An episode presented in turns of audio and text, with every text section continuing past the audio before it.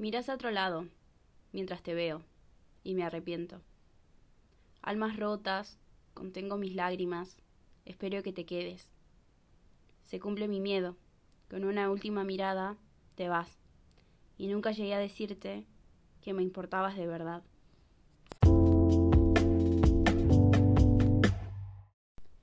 Hola, ¿cómo están? Bienvenidos a Poética del Absurdo, yo soy Erika y en el episodio de hoy vamos a hablar de uno de mis libros favoritos que se llama Carta de Amor a los Muertos, escrito por Ava de Laira.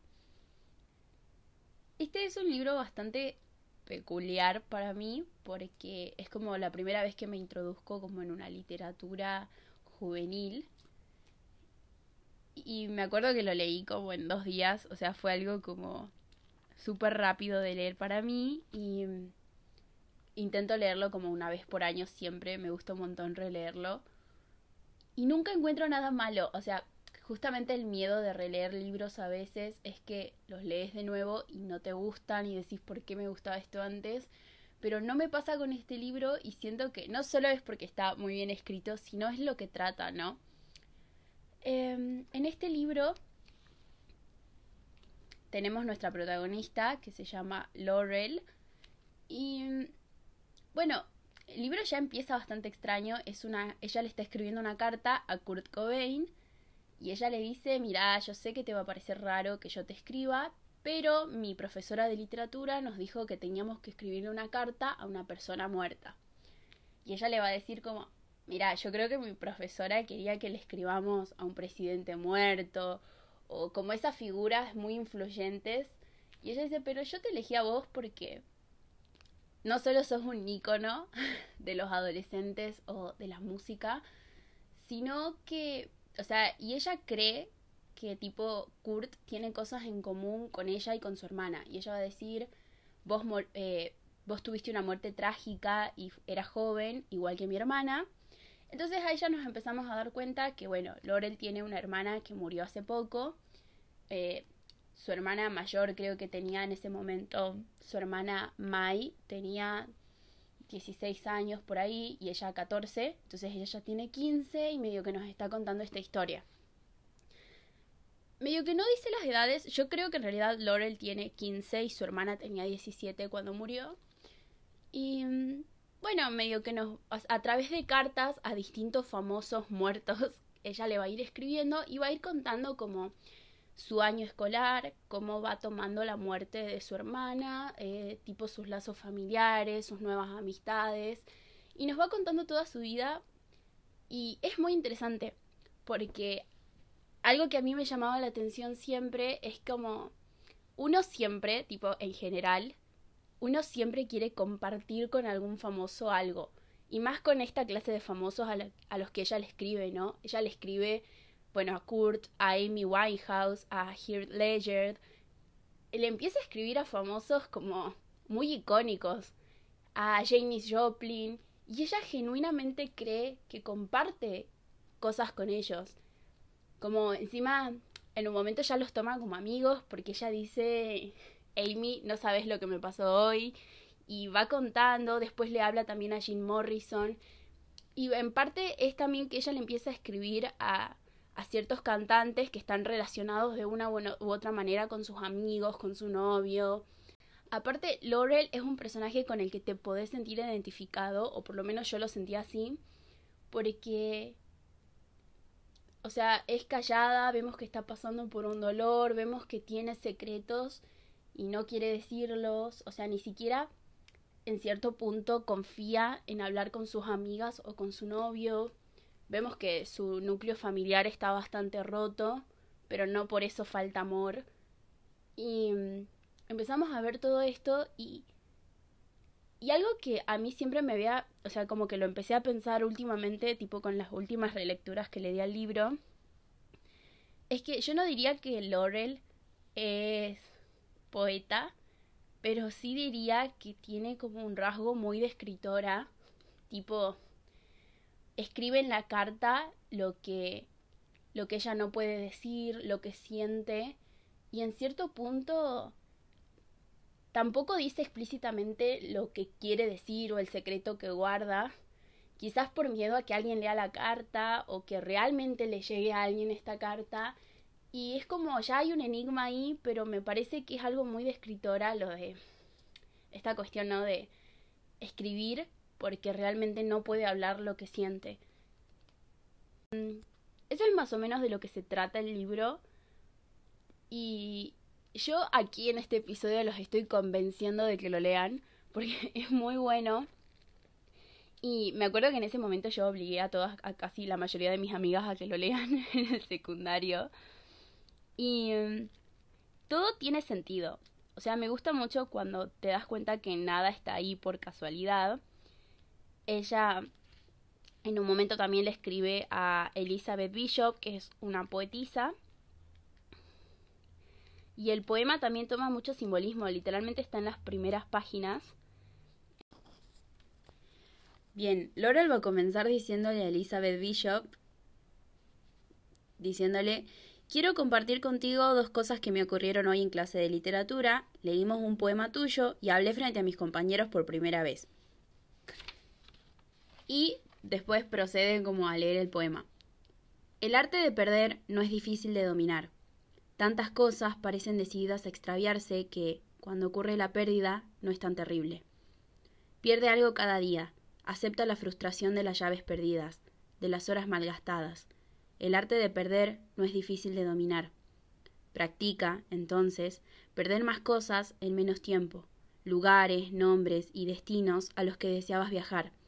Nada de esto será tan terrible. Perdí el reloj de mi madre, y, más aún, la última o anteúltima de las tres cosas que amaba. El arte de perder no es difícil de dominar. Perdí dos hermosas ciudades, algunos reinos que poseía, dos ríos, un continente. Los extraño, sí, pero no fue tan terrible. Incluso al perderte a ti, esa voz risueña, ese gesto que tanto amaba. No estaré mintiendo. Es evidente que el arte de perder no es difícil de dominar, aunque por momentos parezca, escríbelo, desastroso. A partir de este poema, Em, bueno, como que ella cuenta lo que dijo en clase, una de sus compañeras va a decir, es evidente que Elizabeth miente, no es nada fácil perder cosas. Y su profesora pregunta si por qué creen que es más difícil renunciar a algunas cosas que a otras, porque el amor está presente en ellas, por supuesto. A medida que aumenta el amor que tenemos por una cosa, más arduo se tornará perderla.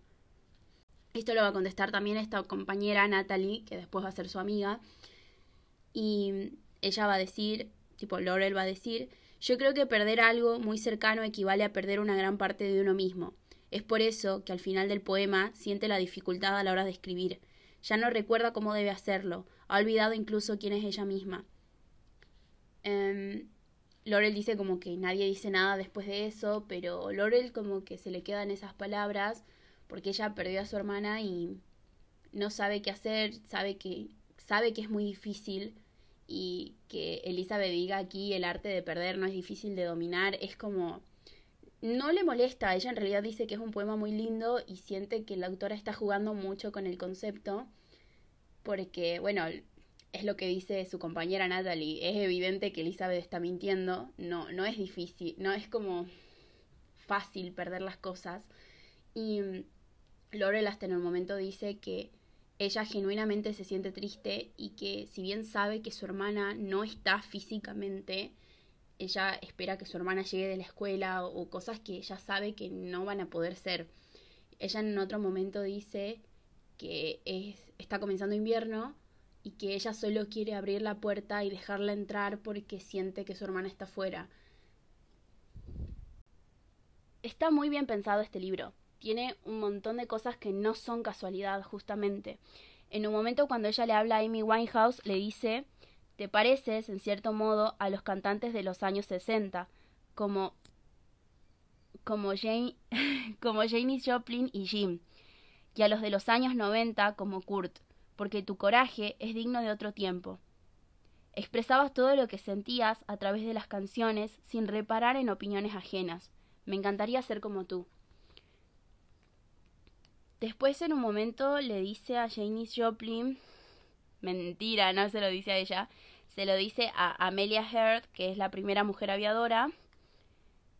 Eh, le va a decir algo también que me llamaba la atención en ese momento, que es, envidié desde un principio tu valentía y audacia. Te animaste a volar para observar el mundo desde otra perspectiva y no sentiste miedo frente a los posibles peligros, simplemente te arriesgaste. Y acá ya empezamos a ver un patrón, o por lo menos yo lo notaba en, en Laurel, que siempre le decía como, me encanta tu coraje, las cosas que decías. En un momento ella tiene una conversación con su novio hablando de Jim Morrison y ella le dice como como que le gustaba porque se notaba que Jim como que no tenía miedo de su propia voz. Y su novio se ríe y le dice como vos le tenés miedo a tu propia voz y ella le dice no pero se nota que él no tiene miedo de lo que va a decir entonces como acá vemos como Laurel empieza a estar como en un círculo y, y si bien ella siente que comparte cosas con ciertos cantantes, como a Kurt le dice yo entiendo que vos estés triste, yo también estoy triste, y, y se siente muy interpelada por todos estos artistas a los que ella le escribe. Un concepto también que, se, que aparece mucho en la mitad del libro es que Laurel tiene una conversación con uno de sus amigos, con Tristan.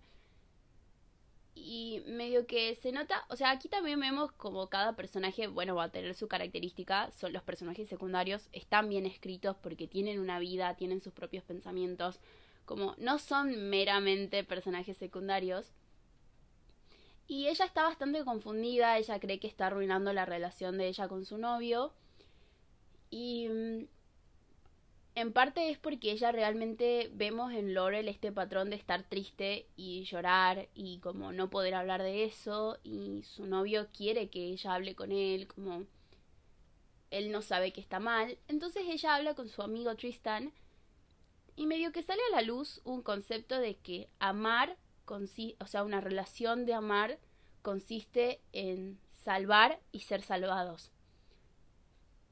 Y esto, lo deja, esto la deja bastante mal a Laurel porque ella piensa, yo amaba a mi hermana, mi hermana me amaba a mí y yo no pude salvarla.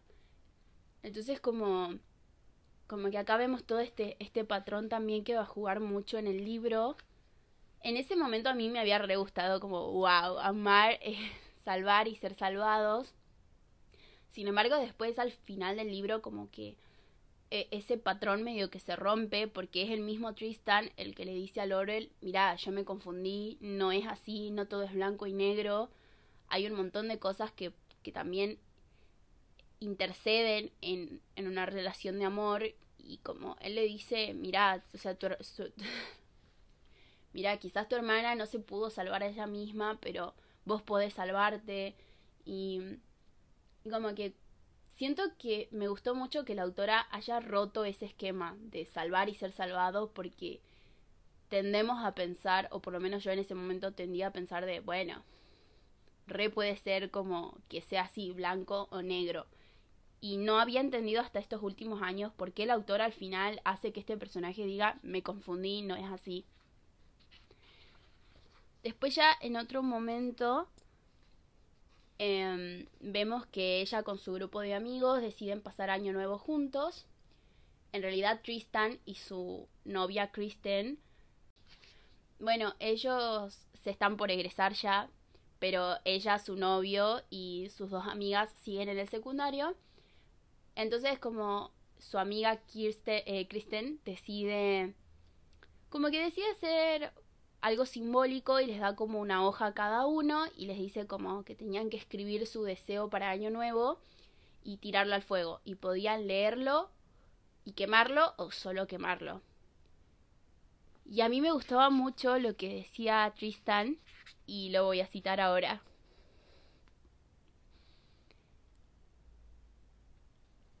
La primera parte era una cita de los Ramones, su, eh, su segunda banda favorita. Experimentar con nosotros es como tener la fuente de la juventud. Mi verdadera decisión es que permanezcamos de esta forma a lo largo de toda nuestra vida, que envejezcamos, pero jamás nos consumamos. Deseo que siempre recordemos lo que somos en este momento en el que estamos todos juntos. eso me había encantado, era como, porque para mí también en el libro era un momento re lindo de todos ellos juntos, compartiendo un momento.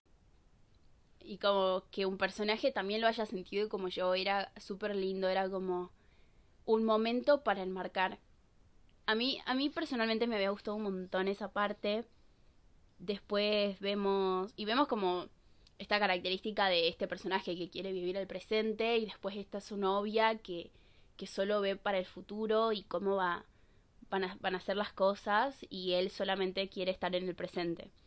Después vemos a otro personaje que es Hannah, una de las amigas, y ella dice, bueno, bueno, estas son mis peticiones. Tengo más de una, exclamó Hannah. Para que mi abuela mejore, para que las sombras detengan su crecimiento, para que las personas no se enfaden tanto, para que el amor en todas sus formas triunfe en el mundo.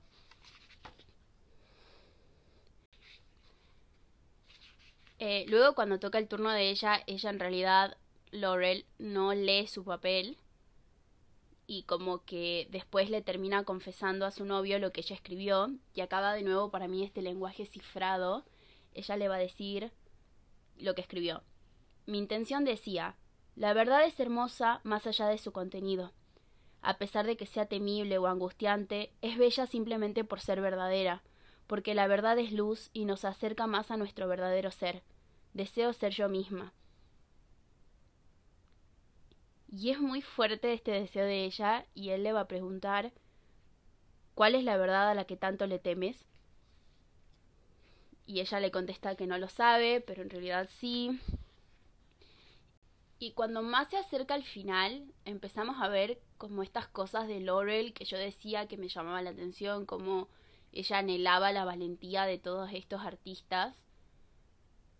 Sentía que compartía mucho con ellos, como la tristeza, la pérdida, la, las ganas de, la de ser inmortal, pero también las ganas de desaparecer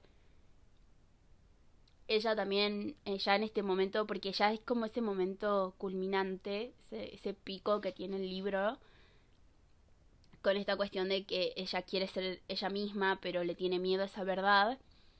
De ahí, ella también va, va le sigue escribiendo a Kurt, y ella dice, el mundo era demasiado para ti y te encariñabas desmedidamente con la gente cercana. Hay una frase tuya que no puedo quitar de mi cabeza. Simplemente amo a las personas, tanto que me hace sentir tremendamente triste. Y ella le dice que ella comprende ese sentimiento, que siente que se ahoga. Y hasta en un momento vemos como cierta envidia de ella hacia Kurt. Ella le va a decir, Nirvana significa liberación del sufrimiento. Algunas personas dirían que esta liberación se alcanza con la muerte. Felicidades por haberte liberado. El resto de nosotros permanece aquí lidiando con las ausencias. Ella en un momento, siento que es muy adolescente también las cosas que dice o siente, y en un momento se enoja con Kurt y dice, ¿sabes qué? No te voy a escribir más. Y como creo que no le escribe por un lapso de dos meses o algo así, y ella después le dice, mira Kurt, me tengo que disculpar con vos. Y en realidad hasta se disculpa, como siento que son rasgos muy inocentes que tiene ella a pesar de, de todo, ¿no? Y esas verdades a las que le tiene miedo. Después ella medio cuando se empieza a sincerar con sus amigos y empieza a hablar de lo que siente y de lo mal que se siente, ella va, de, va a hablar con Jim Morrison y le dice, conservo en mi mente las palabras que pronunciaste alguna vez. Un amigo es alguien que te da total libertad para ser tú mismo y sobre todo para sentir o no sentir. Cualquier cosa que sientas estará bien para ellos. En eso consiste el verdadero amor, en dejar a una persona ser lo que realmente es. Y ella después de citarlo dice, gracias por haber dicho eso, creo que he estado intentando ser lo que se suponía que debía ser en vez de permitir que aflorara mi verdadera personalidad algo que me gustaba es como ella escribiendo y teniendo estos diálogos con estos famosos y sintiendo que ellos le respondían, em, como logra sincerarse y entenderse a sí misma. obviamente algo que dice el libro es que, o sea, como que ella le cuenta, porque después como que al final hace una carta para todos los cantantes, ella medio que les cuenta cómo se solucionaron los problemas que estaba teniendo o cómo logró una salida. Y ella dice que en realidad habló con sus papás y empezó un periodo de terapia como para lidiar con este dolor de la pérdida de su hermana. Ella como que no, no, no es como algo súper irreal de, bueno, con las cartitas logré dejar de estar triste, porque en parte sí fue como para ella abrir los ojos, pero bueno, también se llevó como otro proceso aparte. Pero me gustaba un montón, sentía, o sea, eso era lo que yo sentía poético, que era casi terapéutico para ella escribir. Bueno, ella en el epílogo le escribe le escribe carta, o sea, le escribe por primera vez una carta a su hermana. Dice que eh, al estar en la biblioteca de su hermana encuentra un libro mm, de un, un poemario. Dice, leí el poema que habías marcado, el cual era sinceramente tan hermoso que comencé a llorar. Lo amé por completo, sobre todo el último verso. Llevo tu corazón, lo llevo en mi corazón. Es como hasta el último mensaje que le deja a su hermana, como porque ella entra a la habitación de su hermana, encuentra este libro y justo ese poema está marcado. Bueno, ella al final como le escribe una carta de amor a su hermana, ella ella decide perdonarla a su hermana por olvidarla, como ella también se disculpa y sabe que su hermana la va a perdonar por olvidarla también y todo este proceso. Bien, creo que ya les dije muchas veces que este es uno de mis libros favoritos. Y algo que a mí me gustaba un montón, además de como estas citas que les leí y, y todo esto, una de mis cosas, de las cosas que a mí más me gustaban y cuando fue la primera vez que lo leí, era que, bueno, yo era más chica y yo no sabía quién eran, quiénes eran estas personas a las que ella le escribía. Y como, como que me daba curiosidad quién era Kurt Cobain, quién era Amy Winehouse, quién era Janis Joplin, Jim Morrison, Elizabeth Bishop. Y yo empecé como a escuchar Nirvana, como que tuve, tuve una etapa, como de conocer a todos estos artistas. Y, y era súper lindo porque cuando yo veía como una carta nueva, yo buscaba a esa persona. En un momento también le va a hablar a River Phoenix por las películas que él hacía de joven. Y y era como, yo me sentía en ese momento como una investigadora y yo prendía como mi computadora y me fijaba como quiénes eran y qué habían hecho y por qué eran tan especiales para Laurel. Y e, es súper lindo porque no solo me quedé con la historia de Laurel y de su proceso y de cómo evoluciona, porque lo que más me gusta de ella es que es un personaje que evoluciona y acepta que hizo las cosas mal y quiere cambiar esas cosas que hizo y quiere ser mejor. Es un personaje que está muy bien escrito y que tiene una evolución, pero no solo me quedé con eso, sino que también me quedé con todos esos artistas que conocí gracias a ella y gracias al libro, obviamente. Y mm, creo que era como lo más lindo, como yo me acuerdo que en ese momento también cuando leí este libro eh, estaban muy de moda YouTube y mm, yo seguía como algunas chicas que hablaban de libros y una decía que quizás a ella inicialmente no le había interesado este libro por la historia de la protagonista, pero que le parecía muy interesante esta cosa de ella escribiéndole cartas a estos artistas que ella tampoco conocía y cómo los iba descubriendo y que era como una dinámica muy buena como para aprender de música o de películas y de todo eso. Entonces como si a ustedes no les interesó la historia de Laurel, pueden leerla quizás para por, por pura curiosidad para ver cómo a qué artistas les escribe y qué cree ella que tiene en común con ellos.